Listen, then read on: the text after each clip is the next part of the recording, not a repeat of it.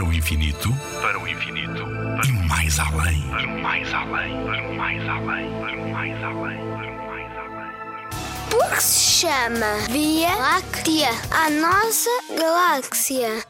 O nome de Via Láctea foi dado provavelmente pelos gregos.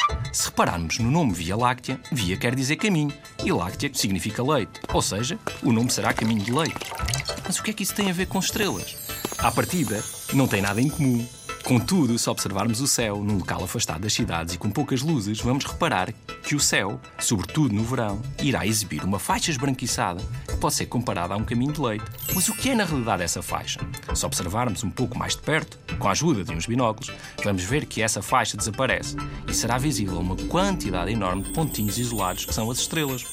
Ou seja, a mancha cor de leite que observamos no céu são milhões de estrelas que os nossos olhos não conseguem separar, pelo que parece uma faixa esbranquiçada que atravessa todo o céu e que deu origem ao nome da nossa galáxia. Nuno Milagaya, do Parque de Astronomia de Constância. Na Rádio ZigZag, há ciência viva, porque a ciência é para todos.